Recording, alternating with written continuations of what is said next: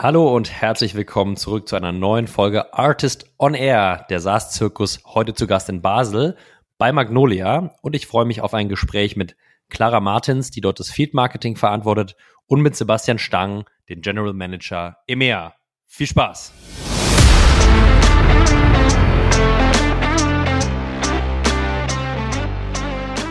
Von klein bis groß alles dabei. Bei einer Capterra hätte ich noch mal gesagt, es ist so ein bisschen eher so ja so mittel bis groß Enterprise, weil sie halt auch aus der aus der Gartner-Welt kommt. Dann haben wir natürlich der, der New Player on the Block und das machen sie auch alles ganz gut, die Kollegen von der OMR aus Hamburg, die natürlich eigentlich äh, genau das nachgebaut haben, aber für den Dachmarkt und das auch sehr gut machen. Da kann die äh, Clara nachher sehr gute Insights geben, weil äh, gleiche Empfehlung vorab, wenn man stark in Dach wachsen will, dann ist OMR auf jeden Fall die richtige Plattform.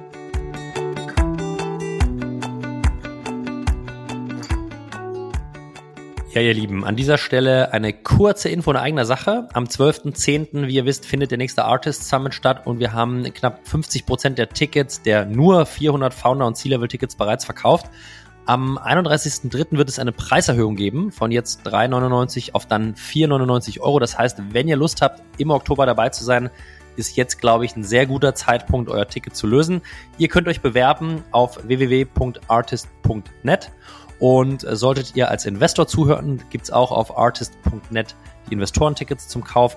Wir freuen uns auf jeden Fall auf euch und sind gespannt auf ein super, super intensives Networking-Event im Oktober. Bis dahin.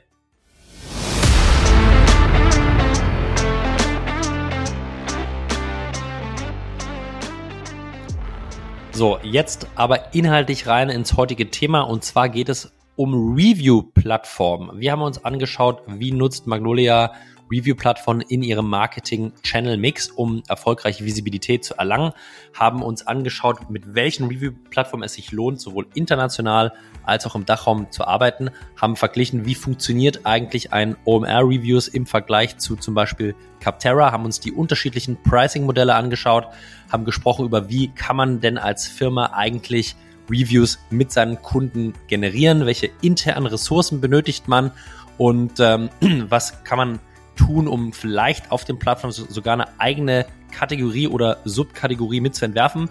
Das alles und noch viel mehr gibt's in den nächsten 50 Minuten.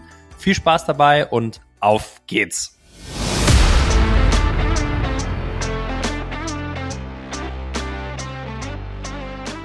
Artist on Air der SaaS-Podcast für den deutschsprachigen Raum. Wertvolle Tipps von erfolgreichen Gründern, Top-Investoren und führenden Industriepartnern, die euch bei der Skalierung eures Unternehmens schnell und unkompliziert weiterhelfen. Zusammengestellt von Janis Bandorski, Julius Göllner und Matthias Ernst.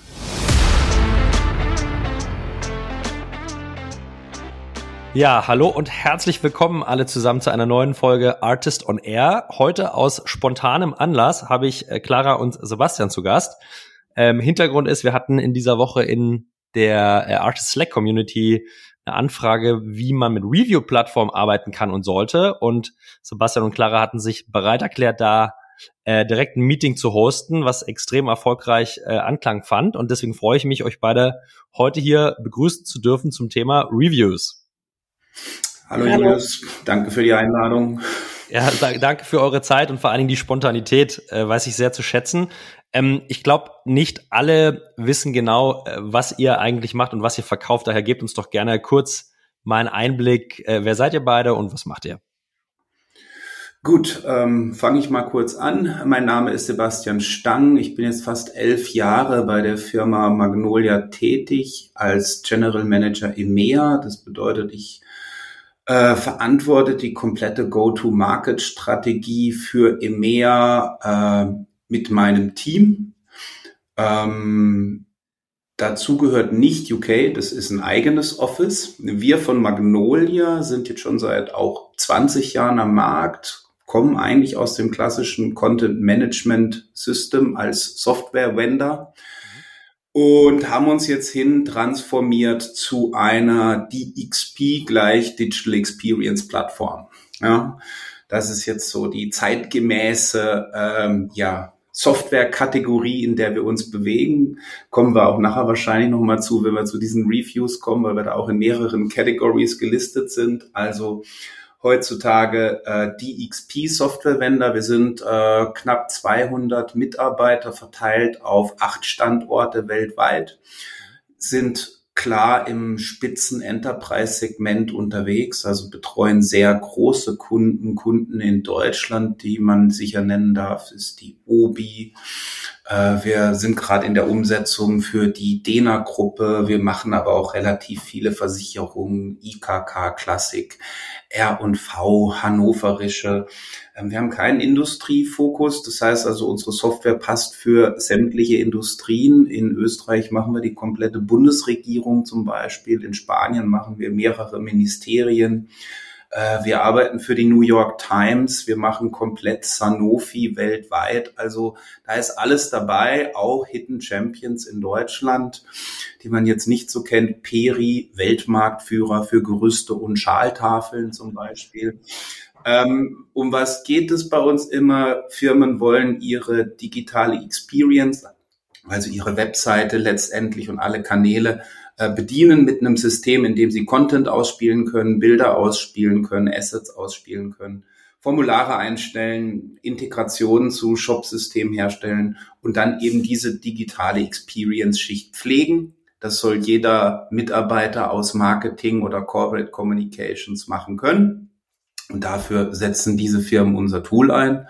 Und da sind wir, glaube ich, auch relativ erfolgreich positioniert gegenüber anderen recht großen Marktbegleitern. Aber äh, bei uns geht es stetig bergauf. Wir sind bisher eigentlich nicht, äh, also wir, kein Venture Capital. Das, wir haben jetzt seit äh, ja, seit diesem Jahr neuen Private Equity. Vor vier Jahren gab es den ersten Private Equity Einstieg.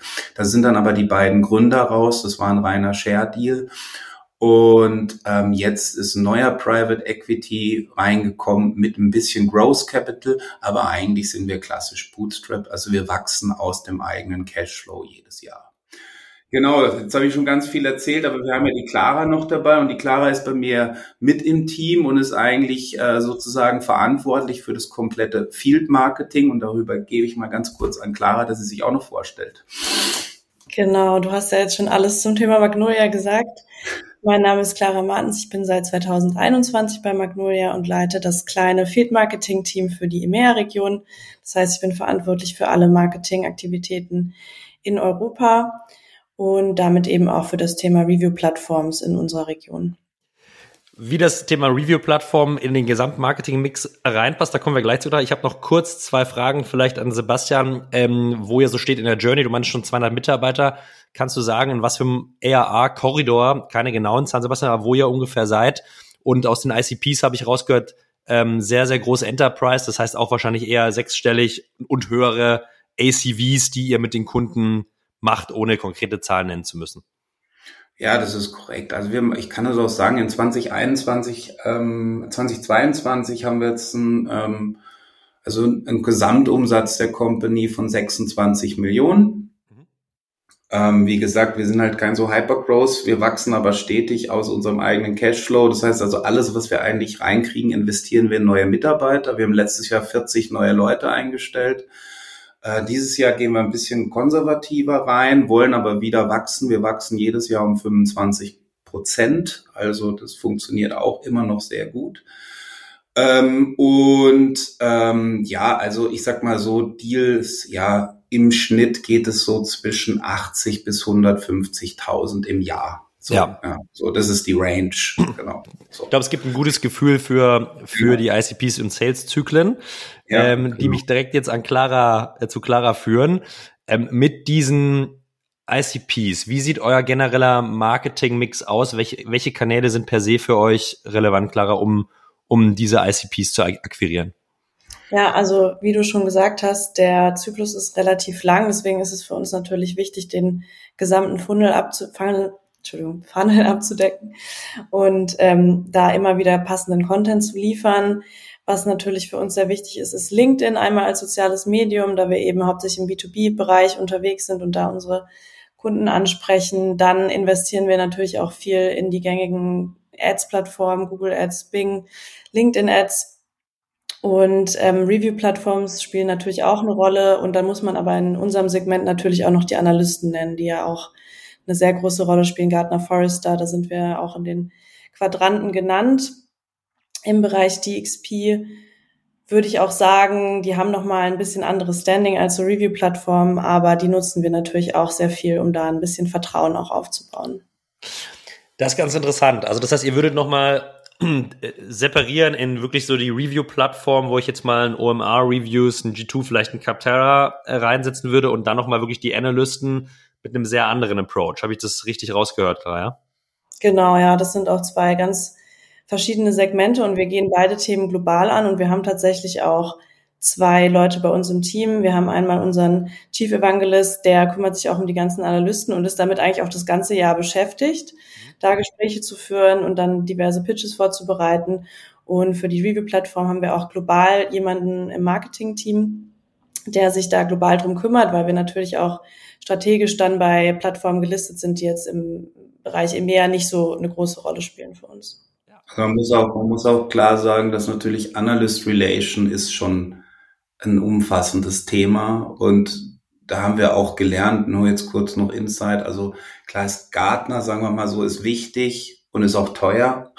Also es ist nicht so, du machst einfach Analyst Relation und die hören dir zu, du musst erstmal dafür auch Geld bezahlen, dass sie dir zuhören. Forrester ist bei uns natürlich auch wichtig, aber es gibt halt auch Wahnsinn. Dann gibt's noch die IDC zum Beispiel, kommt jetzt auch noch dazu. Da konnten wir uns jetzt noch gar nicht drum kümmern, die letzten Jahre, weil wir einfach noch nicht so aufgestellt waren. Aber wir weiten das jetzt eben aus. Für die Leute jetzt zuhören, also auch am Anfang, wenn man sich auf sowas fokussiert, dann wieder eben genau, okay, wo, wo muss ich rein? Welcher bringt mir den größten Reach? und dann da sehr dediziert drauf fokussieren. Ist sehr viel Arbeit, wirklich sehr viel Arbeit.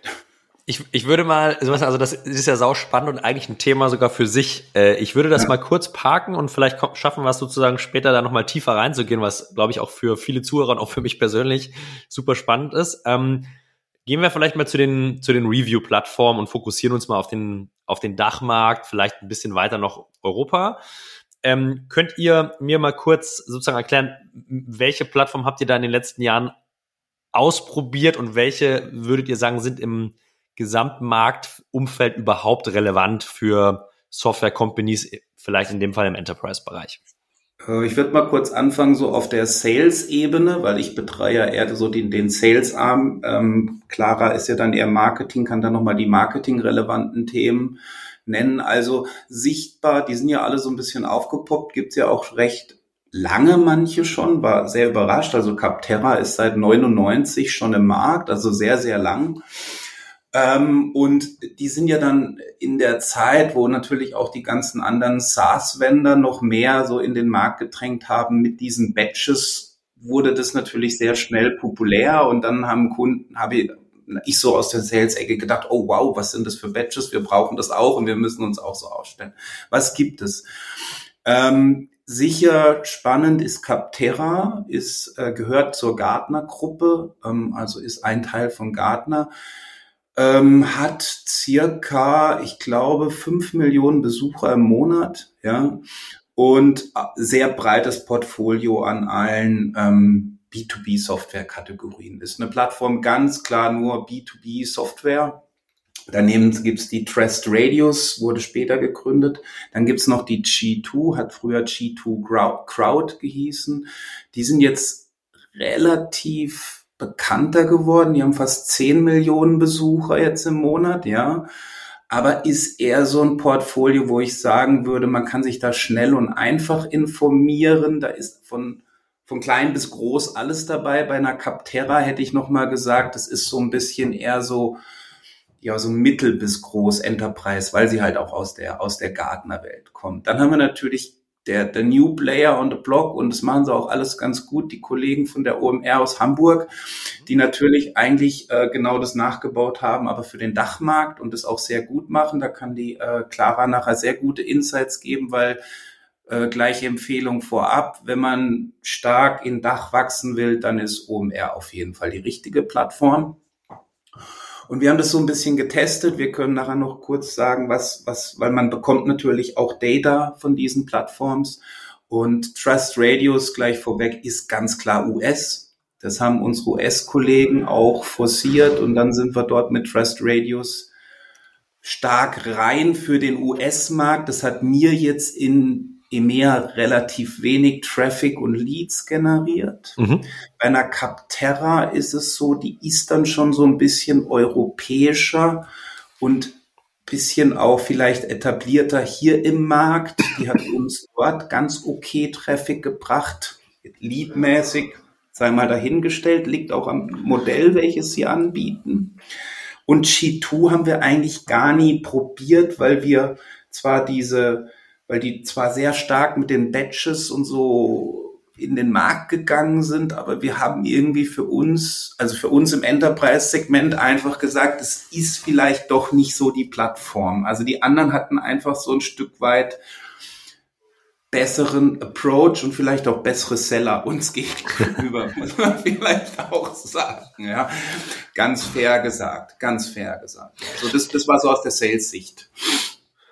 Dann interessiert mich natürlich die Marke, Marketing-Sicht ja. genauer, Clara. Ähm, ja. Wie sieht's da, wie sieht's da aus? Ja, also aus der Marketing-Perspektive arbeiten wir tatsächlich in dem Meer hauptsächlich mit Capterra und mit OMR Reviews und äh, nutzen das natürlich ganz vielseitig. Also das eine hat Sebastian schon angesprochen, das sind natürlich die Badges, die wir gerne mal überall hinknallen, ähm, damit die präsent sind. Die sind auch sehr präsent auf unserer Webseite. Nutzen wir auch natürlich gerne mal bei Events. Das ist natürlich auch ein sehr großer Teil von unserer Field Marketing Strategie. Wir sind natürlich bei den ganzen großen Digital-Events vertreten, ähm, machen auch eigene Networking-Events und da ist es natürlich auch immer sehr gut für die Standgestaltung, für Roll-ups, dass man da eben auch mit diesen Review-Badges arbeiten kann. Ähm, Gibt es tatsächlich auch von OMR Reviews, das war ein ganz äh, guter Marketing-Trick, den die hatten, sind die einmal bei der Dimex rumgelaufen und haben halt an alle Top-Rated und Leader die äh, große Sticker verteilt von OMR Reviews mit den Badges, die man dann sich direkt an den Stand kleben konnte. Und ähm, was wir natürlich auch viel machen, ist, wir arbeiten viel mit den Intent Data. Für mich im Marketing, klar, wir haben ein komplexes B2B-Produkt, ist, mhm. sind jetzt diese Review-Plattformen nicht so die allergrößte Leadquelle. Das muss man natürlich auch sagen, weil ähm, der Prozess ist natürlich auch einfach ein längerer. Niemand geht auf OMR Reviews und sagt, ich will jetzt eine neue Website, ich gucke mir die Tools an und dann frage ich direkt die Demo auf OMR Reviews an. Das ist natürlich, wenn man jetzt ein Zeitmanagement-Tool hat, nochmal ganz anders. Ja. Und ähm, daher arbeiten wir eben einfach sehr viel mit den Intent Data. Die bekommen wir sowohl von Trust Radios als auch von OMR Reviews für den EMEA-Markt. Und da schalten wir ganz viele Remarketing-Kampagnen. Wir nutzen das natürlich auch für Outbound. Sales-Kampagnen. Wir sind zwar eher so aufgestellt, dass wir hauptsächlich Inbound machen, aber gerade bei den Review-Plattformen lohnt sich das dann schon auch, da in den Outbound zu gehen und zu sagen, okay, die Unternehmen, die haben ja ein klares Interesse, die schreiben wir jetzt mal an, kontaktieren die. Und was wir vor allem immer machen, ist vor Events Kampagnen zu starten an die Audiences, die wir eben bekommen durch die Intent Data und sagen, hey, wir sind bei der Demexco, wir sind bei der K5, kommt doch mal bei uns vorbei an den Stand. Und das funktioniert eben auch immer sehr gut. Und da schaffen wir es dann tatsächlich auch, das ein oder andere Meeting daraus zu, zu gewinnen. Jetzt hast du mir schon sehr viel Futter gegeben, Clara, für ganz, ganz viele Folgefragen. Ich würde vielleicht noch einmal kurz ähm, einordnen, wenn du über Intent Data sprichst, weil das ist wahrscheinlich nicht jedem der Zuhörer direkt äh, klar, was das denn eigentlich ist. Ähm, was, was ist die, was, was ist diese Intent Data? Was sind diese Intent Data? Was, was bekommt ihr da ähm, zur Verfügung gestellt? Also das ist tatsächlich auch von jeder Plattform immer ein bisschen abhängig. Bei allen ist das ein bisschen unterschiedlich. Ich kann ja jetzt mal am Beispiel von OMR Reviews das erklären. Da bekommen wir alle zwei Wochen eine Mail und da bekommen wir angezeigt, wer hat sich unser Profil angeschaut bei OMR. Also es gibt natürlich auch immer den Button, der führt zu unserer Webseite, da haben wir OTMs hinter, das heißt, das können wir dann auch tracken. Aber wir bekommen eben von denen immer eine Übersicht, okay, das und das Unternehmen war auf eurem Profil ein, zwei, drei, viermal ähm, und dann auch direkt noch eine Info mit dabei, wie viele Mitarbeiter hat das Unternehmen, damit man da auch direkt abschätzen kann, ist es interessant für uns oder nicht. Mhm. Das ist dann aber auch noch weit umfangreicher. Also die ähm, Informationen, wer hat sich dein Profil angeschaut, die sind dann nur ein kleiner Teil, sondern es kommen auch immer noch Informationen mit, welche Unternehmen waren auf der Kategorieseite, in dem Fall Digital Experience Plattform. Wer hat sich die Profile von der Konkurrenz angeschaut? Wer hat sich passenden Content angeschaut. Es kommt ja bei OMR auch noch dazu, dass es ja auch eine sehr große Content-Plattform ist. Das heißt, ähm, da gibt es dann zum Beispiel so Grundlagenartikel, was ist eine Digital Experience Plattform. Auch da bekommen wir dann quasi die Intent-Daten. Mhm. Ähm, das heißt, wir können sehen, okay, Ach. welche Unternehmen sind vielleicht gerade im Auswahlprozess im Konkreten, aber auch welche machen sich gerade allgemein mit dem Thema vertraut. Und dann bei Trust Radius zum Beispiel ist es so, da ist es noch ein Stückchen weiter. Da gibt es schon eine Schnittstelle zu LinkedIn und auch zu Salesforce. Das heißt, da haben wir dann diese ganzen Daten nicht per E-Mail in der Excel-Tabelle, sondern können die direkt in unsere LinkedIn-Anzeigen zum Beispiel integrieren und die sind dann auch in Echtzeit abgedatet. Das heißt, die Zielgruppe verändert sich immer und wir können eben einmal eine Anzeige schalten, quasi Remarketing Trust Radius und die können wir dann das ganze Jahr überlaufen lassen, ohne da selber was anpassen zu müssen. Super spannend. Und sage ich mal, wie identifiziert, nehmen wir jetzt um Reviews, ähm, von wo der Traffic kommt, also zu welchem Unternehmen der Traffic zuzuordnen ist? Ist äh, Post-Login oder äh, einfach über die IP-Adressen und ein Service-Provider, der die IP-Adressen zuordnet? Wie funktioniert, wie kann ich mir das vorstellen? Genau, das ist dann über die IP-Adressen. Ähm, da gibt's ja auch diverse Tools, wo man das dann für die eigene Webseite auch nutzen kann. Das heißt, ich kann natürlich auch sagen, okay, wer war auf unserer Website und wer hat sich die angeschaut? Ähm, das ist natürlich immer nur auf das Unternehmen beschränkt, natürlich datenschutzrechtlich sind jetzt keine ähm, Unternehmenspositionen mit angegeben, auch keine Namen, sondern nur das Unternehmen. Okay. Ähm, super, äh, super spannend. Ich würde wahrscheinlich äh, auf Basis eures Ratings mal fortschreiten auf OMR und Capterra fokussieren. Ähm, ich habe rausgehört, ähm, Sebastian, die zwei wesentlichen Punkte sind die Intent Data und die Batches. Gibt es noch weitere ähm, Mehrwerte, die diese Plattformen erstmal per se anbieten, die ihr aber sozusagen als weniger relevant für euch einschätzt? Oder würdet ihr sagen, der Mehrwert kommt schon aus diesen zwei Themenblöcken? Also das ist der, der wesentliche Mehrwert. Und natürlich, dass du naja, es gibt noch einen Mehrwert. Also da sind tatsächlich auch echte Reviews von unseren Kunden und unseren Partnern. Und die kannst du natürlich auch verwenden in einem Pitch und um, um Trust herzustellen. Also ähm, du, bringt dir jetzt nichts, dass du da dabei bist und hast ein Rating von 2.1, weil alle ja. deine Software schlecht bewerten. Natürlich haben wir gute Ratings und diese guten Ratings kannst du natürlich auch verwenden, um Trust im Markt zu schaffen. So, das ist natürlich, darf man auf keinen Fall unterschätzen. Mhm.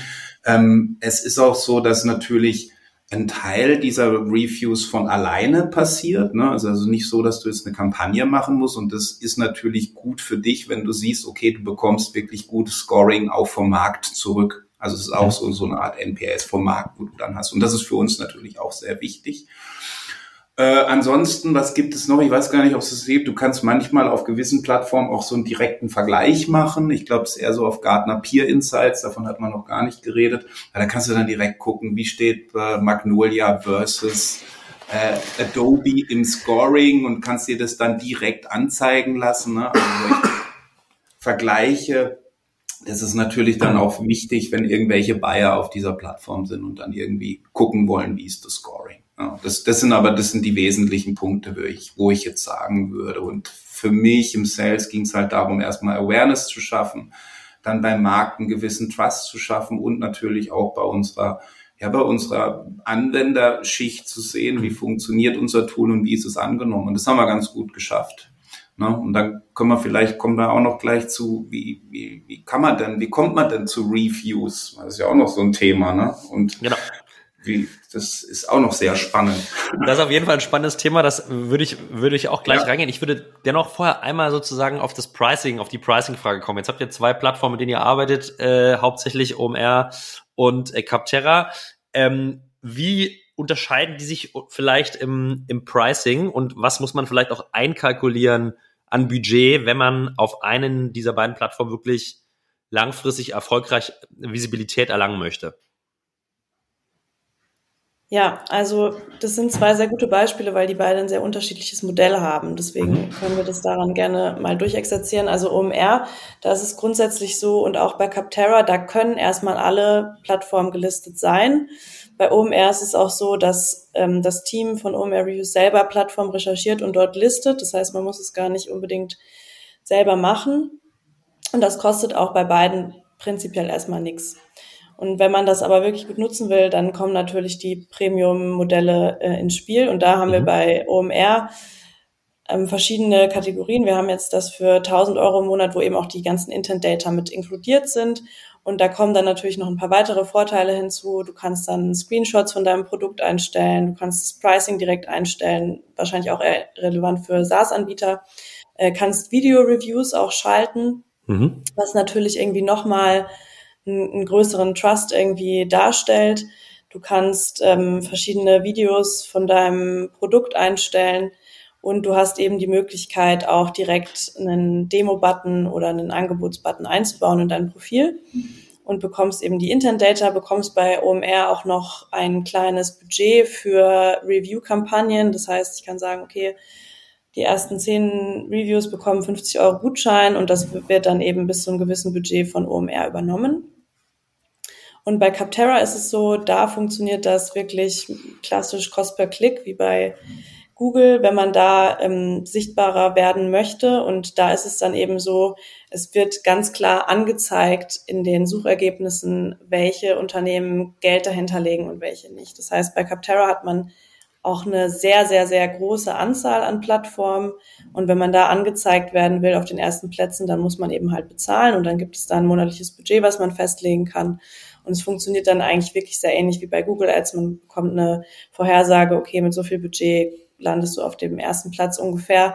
Es ist auch dann immer nach dem jeweiligen Land quasi aufgedröselt. Das heißt, man kann auch da dann schon seine Fokusmärkte festlegen und sagen, okay, ich will jetzt Budget investieren, damit ich in Deutschland immer auf dem ersten Platz gelistet bin. Was wir da halt sehen, das hat so seine Vor- und Nachteile. Natürlich, man ist dann garantiert weiter oben, egal wie das Ranking ist, egal wie viele Reviews man hat.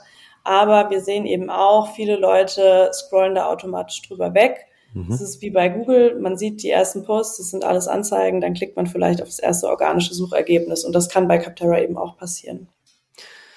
Nichtsdestotrotz arbeitet ihr mit beiden weiter, weil beide unterschiedliche vielleicht auch Traffic Sources bereitstellen oder was ist so die Intention, mit beiden sozusagen kontinuierlich zu arbeiten? Ja, es ist natürlich einfach schon wichtig, auch auf vielen Kanälen sichtbar zu sein. Und wir haben ja eben auch nicht nur den Dachmarkt, ja. Deswegen ist es für uns eigentlich hm. keine Option, nur mit OMR-Reviews zu arbeiten, weil wir eben andere Länder ja auch noch abdecken müssen. Und da ist auch gerade zum Beispiel Spanien, Italien, da ist Capterra halt dann auch relativ wichtig. Mhm. Ja, Würdet ihr auch Trust Radios haben wir ja auch noch, also haben wir auch ein Paket gekauft. Das ist das, das Vielfache, ja, das mhm. Vielfache einer OMR, muss man auch ganz klar sagen. Setzt sich, glaube ich, aber genau daraus zusammen. Du hast ein erweitertes Firmenprofil, du hast äh, diese Intent Data, du hast diese Schnittstellen direkt zu Salesforce, LinkedIn und so weiter ist aber sehr, sehr teuer und wie gesagt, ist sehr auf den US-Markt. Dieses Paket, glaube ich, werden wir jetzt auf jeden Fall ähm, kleiner machen. Das müssen wir auch sagen. Was heißt richtig teuer, Sebastian? Also richtig teuer heißt 50.000 plus. Im Jahr. Das ist Jahr, äh, ja. Äh, ein viel, Vielfaches von dem OMR-Budget äh, korrekt, korrekt, Verstanden. Genau. Und ich vermute, dass die äh, Analyst Packages bei Gartner und Co. da nochmal drüber liegen. Ähm, die liegen einiges drüber. ähm, also erstmal erstmal super spannend, auch, auch ja relevant. Okay, in welcher Unternehmensphase kann ich mir das eigentlich, also kann ich mir was überhaupt leisten? Ja. Natürlich irgendwie auch vorausgesetzt, dass man intern ja auch nochmal Ressourcen braucht, um das vernünftig zu betreuen. Ähm, in, in, interessant, jetzt, jetzt äh, ist bei mir natürlich ein bisschen die Frage Qualität der Reviews. Also gibt es, würdet ihr sagen, es gibt in diesen Ratings bestimmte Schwellenwerte, wo der Endkonsument sagt, okay, wenn über 4,5, dann ist relevant, dann ist erstmal egal, nicht mehr alles an. Äh, oder ist es so, dass äh, der, der Entscheider, der, der Prospect immer mit dem höchstbewertesten einsteigt? Habt ihr da Erfahrungen gesammelt, auch sozusagen mit Auswirkungen dann selber Reviews zu generieren, was wir gleich besprechen? Also salesseitig muss ich jetzt sagen, kann ich das schwer beurteilen. Das ist ein gutes Beispiel, jetzt OMR zum Beispiel. OMR gibt es die Kategorie Content Management, CMS. Mhm. Und da ist natürlich Leader auf OMR, WordPress oder Typo 3 oder die ganzen Free-Software. Ne? Ja. Ist, ist klar, weil das am meisten verbreitet. Da kriegen die am, am meisten, haben die 400 Reviews im Vergleich zu unseren 26 aus dem Enterprise-Segment. Ne? Und dann ist es natürlich für einen Buyer auch wieder schwer. Also das meine ich, du musst halt deine Kategorie, in der du gelistet bist, sehr genau auswählen. Ne? Also bei hm. CMS würde das jetzt tatsächlich verzerren, was wähle ich? Wähle ich WordPress? Okay, das passt aber nicht für jeden Enterprise-Kunden. Ne? Daher war auch schön, konnten wir auch ein bisschen mit influenzen, haben wir dann auch gesagt, wir hätten gerne die Rubrik DXP, die dann auch ein bisschen später kam.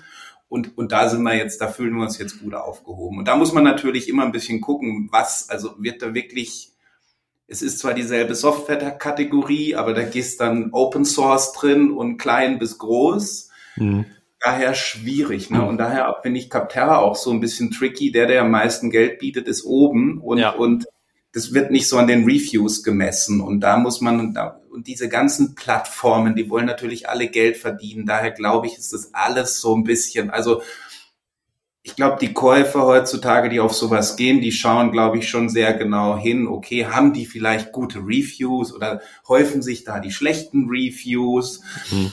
Und natürlich je nach ihren Requirements müssen die schon selber wissen, wie sie einordnen wollen. Und ich glaube, man kann natürlich auch so ein bisschen gucken in den Reviews, dass dann gewisse Buzzwords zum Beispiel vorkommen. Also wir kommen ja aus der Java-Welt, wir machen Headless, wir machen viel Frontend-Technologie, ja, wenn dann solche Buzzwords wie React, Angular, Headless, Java da, da, da, da auftauchen, dann sollte der Käufer schon hoffentlich wissen, okay, wie er das einordnen kann. Aber ich glaube, es ist zum Teil auch nicht ganz so einfach. In der Rubrik DXP würde ich jetzt sagen, ist es einfach, weil da, da sind jetzt nur DXP-Wender und die kosten alle Geld.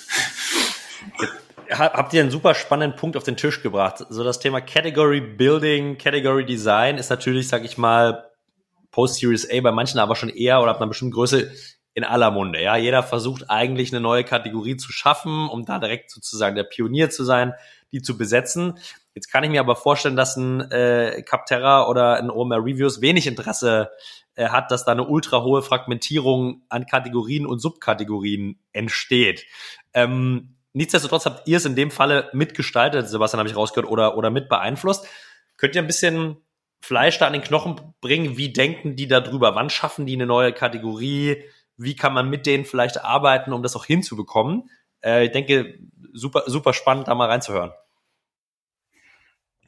Also ich denke, gerade beim Thema CMS DXP war das halt auch echt ein Prozess in der Industry, der jetzt schon seit ungefähr zwei Jahren läuft. Und wo wir halt auch immer mehr gemerkt haben, okay, der, der Shift ist da von den Begriffen. Ähm, erst war es so, wir waren so mit die Ersten, die das benutzt haben, dann auf einmal benutzen es alle. Und äh, da müssen natürlich solche Plattformen halt auch mitgehen. Und natürlich ist es da auch gut, wenn man da gute Beziehungen hat, wenn man regelmäßig Gespräche hat. Das, haben, das gehört natürlich auch dazu, zu so Plattformmanagement. Wir haben da natürlich dann auch Calls mit unseren Account-Managern und ähm, sprechen dann natürlich auch über solche Themen. Und ich hatte das Gefühl, dass gerade bei OMR, dadurch, dass sie eben auch diese Content-Plattform sein wollen, wo eben auch viel Wissen versammelt ist, da schon ein sehr großes ähm, Bewusstsein ist, auch für die Industrie und für Verschiebungen da. Und das war dann auch ähm, jetzt keine große Überzeugungsarbeit. Also das war dann sowieso schon eine Idee. Und ähm, wir sind da dann halt direkt sehr zufrieden mitgegangen. Und mhm. bei so den großen Plattformen, wie zum Beispiel Capterra und Trust Radius, ist es natürlich auch ein bisschen schwieriger, da mitzureden. Und da ist natürlich dann auch noch der Punkt, dass da ganz, ganz, ganz viele verschiedene Kategorien und Tools ja behandelt werden, wahrscheinlich auch mehr als jetzt bei einer OMR Reviews, die es ja erst seit drei Jahren, glaube ich, gibt. Und da muss man natürlich so ein bisschen gucken. Da sind wir jetzt nicht in der Position, würde ich sagen, dass wir da sehr viel mitbestimmen können. Bei, bei, bei Capterra hat man natürlich den Vorteil, gehört zu Gartner und Gartner hat natürlich diesen Begriff DXP stark in den Markt getragen, aber auch wieder kleiner Side-Effekt, dadurch, dass sie weiterhin CMS haben und weiterhin DXP haben und wir in beiden Märkten irgendwie noch aktiv sind, also nur unsere Käuferschicht sucht nach einem CMS und DXP ist selbst für die noch zu neu, müssen wir auf beide Kategorien ein Stück weit buchen. Das heißt, wir müssen eigentlich für beide Kategorien aktuell Geld ausgeben, obwohl wir eigentlich lieber sagen würden, wir würden gerne nur DXP machen. So denn der Nachteil der Geschichte.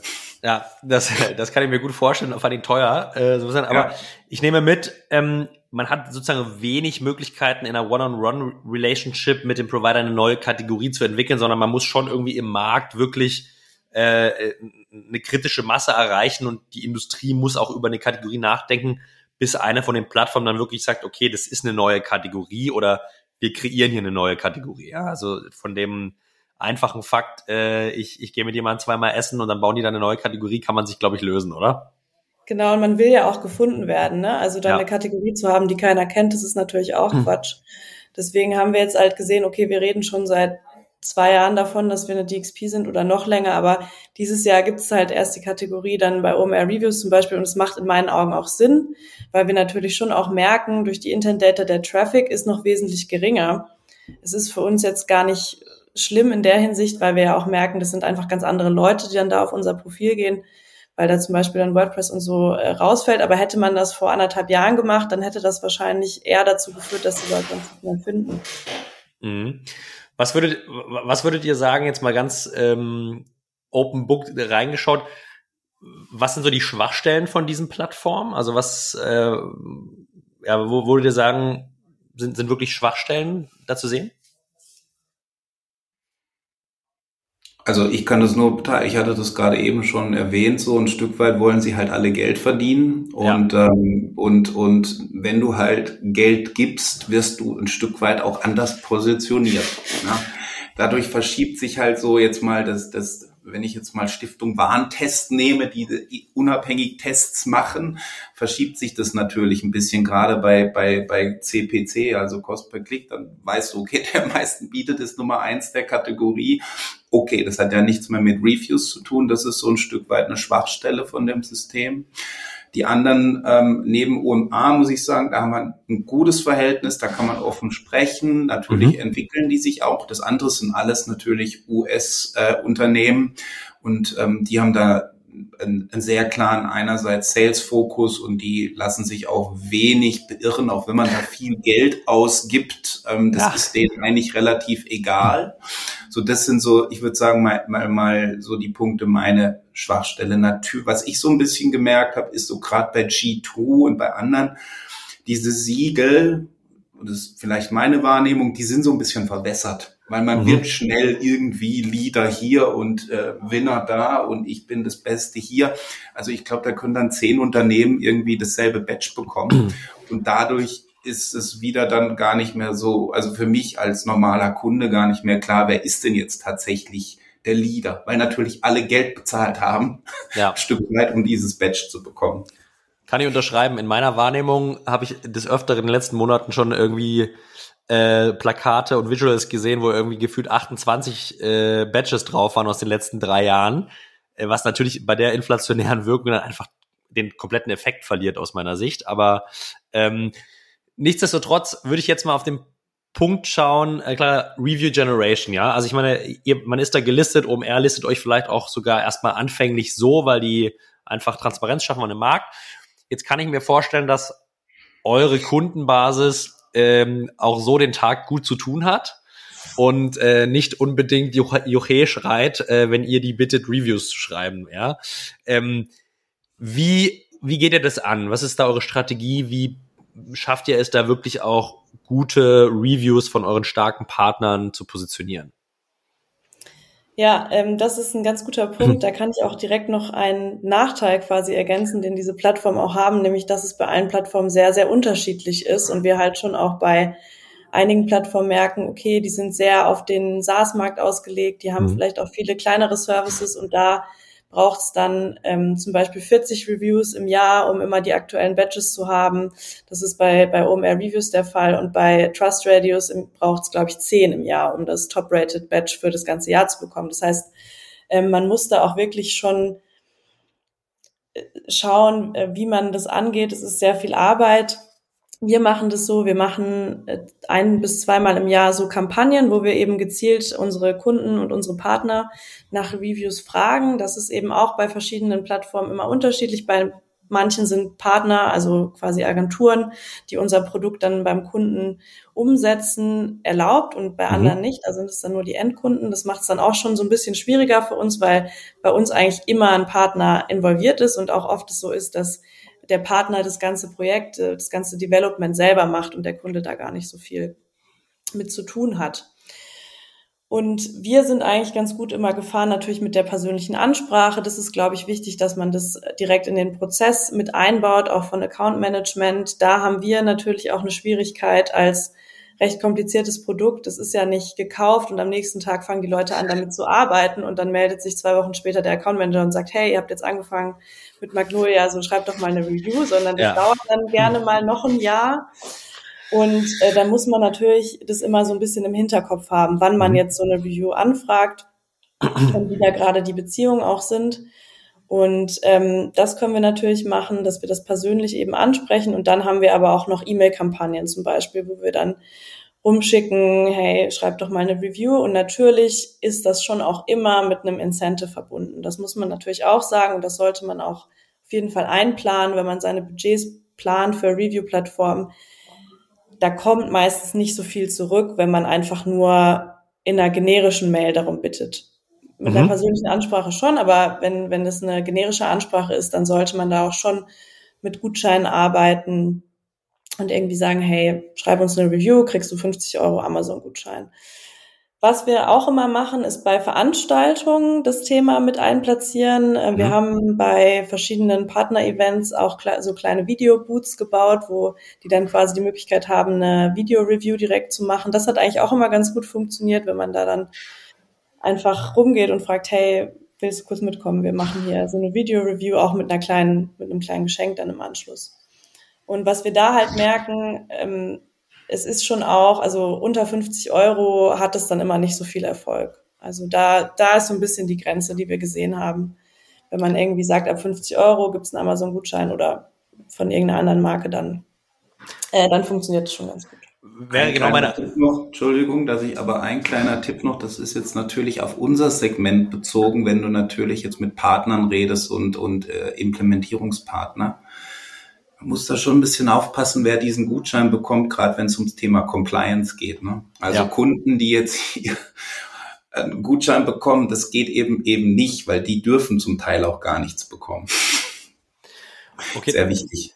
Ja, das gerade im Enterprise-Bereich äh, kann ich mir das gut vorstellen, dass die Compliance da dahinter ist. Aber du würdest sagen, es wäre meine Anschlussfrage gewesen. Klar, so ab 50 Euro gibt es dann schon Incentive von den Leuten, dass sie sich auch mal die 20 Minuten, 15 Minuten nehmen, um da wirklich einen guten Review zu schreiben. Ich kann mir vorstellen, bringt euch ja auch nichts, wenn das so flach geschrieben ist und reingehauen, sondern da sollte ja schon auch irgendwie dann wirklich ein bisschen Fleisch an den Knochen kommen und ein umfangreicher, sehr qualitativer Review entstehen, oder?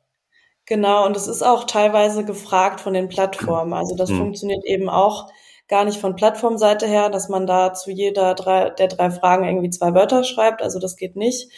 Ähm, man muss sich da schon eben die Zeit nehmen und da gibt es dann auch immer eine Mindestanzahl von Zeichen oder von Wörtern, die gefordert ist und ähm, da muss man eben dann auch Energie reinstecken. Ja. Du hattest eine Sache noch gesagt, Video-Reviews, die ihr sozusagen auf physischen Events produziert. Ähm, nutzt ihr die eins zu eins und stellt die dann als Videos auf Plattform hoch oder skriptet ihr die dann, lasst die nochmal frei, schickt die dann an den Kunden zurück. Der Kunde nimmt das geskriptete Review und stellt es einfach ein, um den die Arbeit zu erleichtern. Wie kann ich mir das vorstellen? Nee, das ist tatsächlich auch bei jeder Plattform unterschiedlich. Also bei mhm. OMR Reviews, die sind auch, glaube ich, diejenigen, die das ich glaube, die, fast die einzigen, die das überhaupt anbieten mhm. mit den Video-Reviews. Und da können wir tatsächlich einfach das Video aufnehmen. Das sind dann dieselben Fragen, die auch bei einer schriftlichen Review quasi abgedeckt werden, denen das schicken und die stellen das dann hoch und schneiden das sogar selber. Cool. Also ist wahrscheinlich für denjenigen, der den Review gibt, deutlich angenehmerer Prozess, wobei man sich wahrscheinlich gedanklich in dem Gespräch dann auch gut strukturieren muss in den Antworten, äh, dass das funktioniert. Ja, sehr spannend. Und ähm, vielleicht mal interne Ressourcen, ja, also ihr hattet es vorhin schon mal angedeutet. Nehmen wir mal an, man will jetzt zwei Plattformen bespielen für den, den europäischen Markt.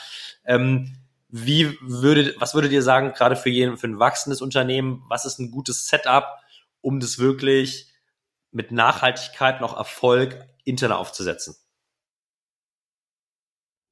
Sebastian. Also, ja, liegt eigentlich in, in Claras Hand. Also wir haben bei uns ja also eine Person dazu eigentlich abgestellt, die sich hauptsächlich eben um diese Kampagnen jetzt kümmert, also auch mhm. schaut, ähm, haben wir genügend Reviews dieses Quartal bekommen, um wieder den, den Badge zu bekommen und dann dementsprechend steuern wir halt auch unsere Kampagnen ein. Dann natürlich äh, Überwachung der Cost per Click bei Capterra ähm, also es ist eigentlich eine Ressource, ich weiß jetzt nicht, wie viel Zeit da reingeht, aber musst du auf jeden Fall eine Ressource für abstellen, die sich darum kümmert. Clara, vielleicht du noch.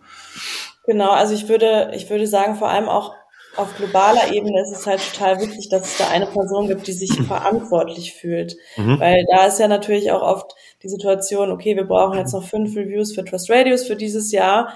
Und dann fühlt sich keiner so wirklich angesprochen. Und da braucht es halt auch die internen Strukturen, dass man halt wirklich sagt, okay, US, ihr committet euch für zwei und äh, EMEA, ihr committet euch für drei davon. Und ähm, wenn man das aber nur, also nur, sage ich jetzt mal, auf einer europäischen Ebene eben aufbauen will, ich, dann braucht es natürlich keine ganze Ressource, würde ich sagen. Aber es ist schon ein Zeitaufwand, der nicht zu unterschätzen ist. Man muss die Kampagnen planen, man muss, wie du gesagt hast, Sebastian, die, äh, die Kosten überwachen bei Plattformen wie Capterra. Man muss ja auch immer ein bisschen überlegen, was kann ich jetzt damit eigentlich noch machen ne? und, und diese ganzen Fäden in der Hand haben. Zum Beispiel, wir schreiben ein White Paper, dann kann man da noch irgendwelche Testimonials reinnehmen und so. Das sind ja alles so Dinge, die, glaube ich, vor allem, wo es wichtig ist, dass eine Person gibt, die die ganzen Möglichkeiten auch verwaltet, die damit einhergehen. Mhm. Ja, das kann ich mir gut vorstellen. Was ich oder was ich, was mir als Frage in den Kopf kommt, Lars, jetzt hast du vielleicht dieses Thema verantwortest Reviews. Diejenigen, die aber eigentlich Reviews beim Kunden triggern können, sind ja vielleicht die Account Manager. Ich vermute, dass die Account Manager aber organisatorisch jetzt nicht unter dir hängen.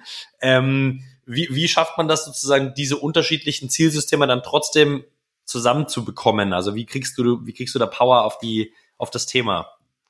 Ja, das liegt ja eigentlich tatsächlich bei mir. Und ich verantworte sozusagen, also strukturell ist es so, dass ja Clara bei mir im Team ist, die Account Manager bei mir im Team sind und wir eigentlich operativ halt das Field machen. Und da sind ja. wir sehr, sehr nah und das bringt uns halt auch was. Ne? Also Marketing, Account Manager und dann kriege ich halt, okay, wir brauchen so und so viel Reviews oder wir müssen dies tun, das kriege ich. Wir steuern es dann direkt bei den Account Managern ein. Und das ist jetzt bei uns natürlich ein bisschen Enterprise bisschen ein bisschen anders aufgesetzt, wenn du natürlich jetzt in einem SaaS-Unternehmen bist, äh, das nehme ich jetzt ein Personio und da nutzen die Leute das Tool zur Zeiterfassung, was auch immer, dann kann natürlich so ein Customer Success das relativ einfach in seinen Prozess auch mit einsteuern und sagen, hey, seid ihr jetzt schon so lange dabei, habt jetzt folgende Module im Einsatz, wie wär's denn mal mit einem Review? Ja, und dann, ja. dann sehe ich natürlich das Review-Business jetzt so in diesem ganz klassischen SaaS-Business eher bei, bei Customer Success oder Account Management, dass die das damit einspielen. Und das, das ist dann besser. Bei uns ist es ein bisschen anders halt, weil ab Verkauf dauert es nochmal acht bis zwölf Monate, bis wir auch live sind. Und dann setzt der Endkunde tatsächlich das System erst richtig ein, also mit einer langen Implementierungsphase. Und dadurch ist es ein bisschen unterschiedlicher. Muss halt einfach gucken, wie passt es auf den Case. Ja, und absolut. Natürlich haben unsere Account Manager auch die Aufgabe, die Leute dazu hinzutreiben. Aber sie haben ganz oft so viele Aufgaben, dass sie das manchmal vergessen. Und dann kommen wir auch zu einem Spiel, das hatten wir vorhin schon erwähnt, das ist eben so Gartner, Gartner Peer Insights. Ist auch eine Review-Plattform. Da musst du natürlich auch Reviews sammeln und bei Gartner und Forrester ist es halt auch so, wenn du auf Gartner Peer Insights da Reviews hast, die zählen eben auch mit dazu zum Gartner Ranking für diese, für diesen Magic Quadrant. Ja. Ja. Und die sind aber umfangreicher. Und da müssen wir natürlich auch, und da schauen wir sehr dediziert, weil da ist der Punkt, da dürfen nur Kunden, also nur Kunden, keine Partner, ihr Feedback abgeben. Und da müssen wir natürlich auch sehr genau schauen, nicht, dass wir jetzt zu viele Reviews von einem Kunden vielleicht einholen für irgendwie OMR, aber später bei Gartner keinen Kunden mehr haben, weil der sagt, ah, jetzt habe ich schon fünfmal euch ein Review gegeben äh, dieses, und jetzt wollte auch noch Gartner, weil Gartner ist halt schon so eine Sache von 30 bis 60 Minuten. Ja. Interview vermute ich dann auch, oder? Ja, mit äh, Interview und allem, genau. Und die, die äh, zertifizieren das extrem genau. Ähm, da werden auch manche Reviews abgelehnt und so. Also das ist dann sehr wichtig, auch für uns natürlich. Aber da müssen wir halt auch im Prozess gucken, welchen Kunden willst du für welche Plattform, dass er dir den Review gibt. Das ist auch so ein Thema, wo man anfangs drüber nachdenken sollte.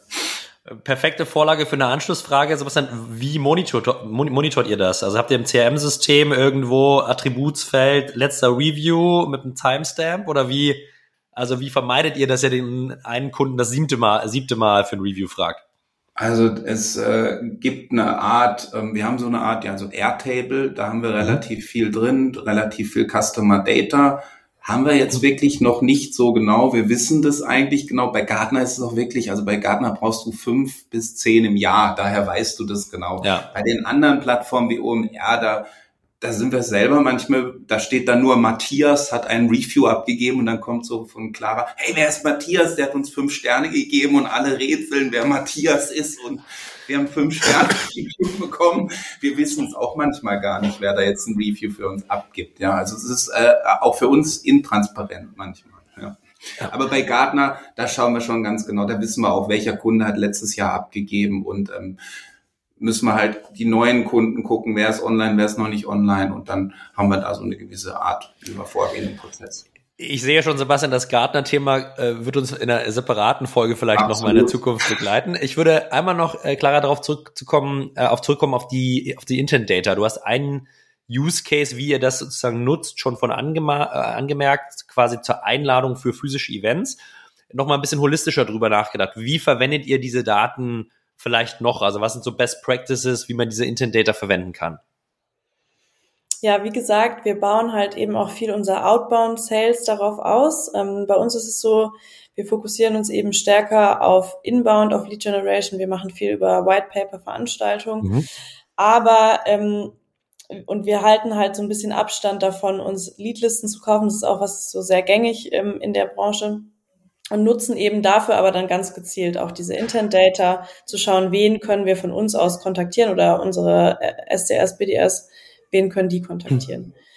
Dann ist es natürlich für Kampagnen, jetzt nicht unbedingt diese Event-Kampagnen, aber eben für alle möglichen Paid Ads sehr, sehr interessant, weil man daraus eben dann Zielgruppen erstellen kann. Mhm.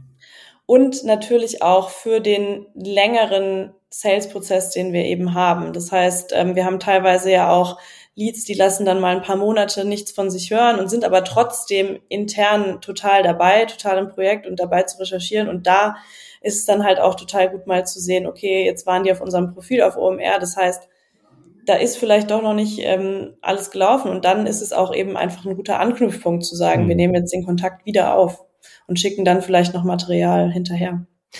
Und wie schließt ihr die Lücke von, ihr bekommt die Daten auf Unternehmensebene, macht aber natürlich die Kampagne dann auf einer Persona-Ebene. Wie, wie macht ihr das? Persönliche Recherche durch die BDAs und SDAs oder wie läuft, wie läuft diese Schließung des Gaps?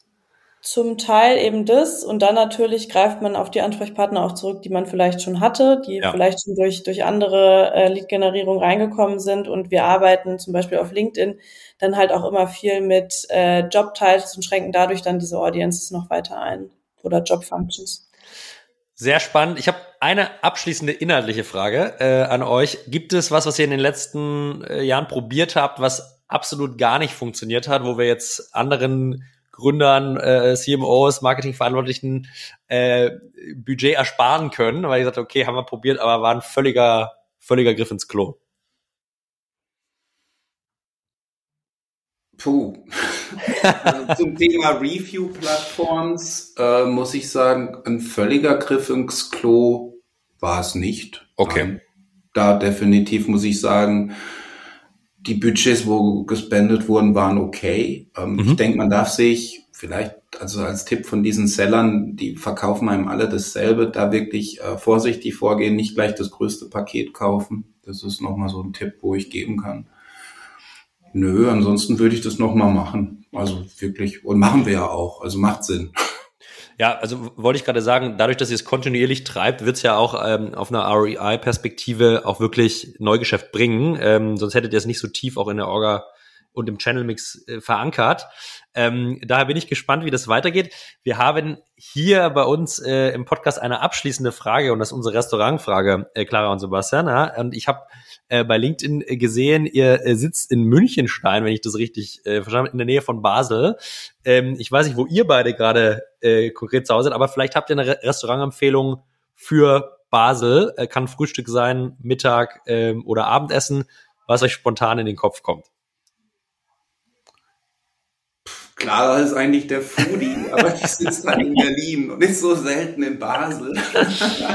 und äh, gut, also ich kann, ich kann nur kurz ähm, jetzt unbedingt Restaurant. Boah, ich bin so selten auch in Basel essen. Ich kann nur allen empfehlen, wenn Sie mal in Basel sind und einen guten ähm, Drink nach dem Essen brauchen. Sehr gut. Geht, geht ins Angel Share, ist äh, eine tolle, kleine, feine Bar. In Kleinbasel kann ich nur empfehlen, wirklich gute Atmosphäre, Top Drinks und äh, das wäre mein Tipp für Basel.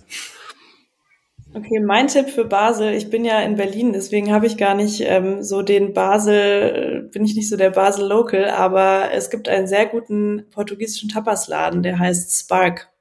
Okay, dann haben wir, ich, zwei gute Tipps. Für, für, für Berlin haben wir schon relativ viele, deswegen bin ich immer mal auf der Suche nach ein paar Tipps, wenn ich selber unterwegs bin. Ähm, ihr beiden, vielen, vielen herzlichen Dank, dass ihr das so kurzfristig möglich gemacht habt und eure Erfahrungen aus den letzten Jahren hier geteilt habt. Er war sehr wertstiftend. Ich habe viel gelernt ähm, und bedanke mich an der Stelle ganz herzlich, dass ihr hier wart. Ja, danke für die Einladung. Freue mich, euch wiederzusehen und wünsche euch eine erfolgreiche Woche. Macht's gut, ihr beiden.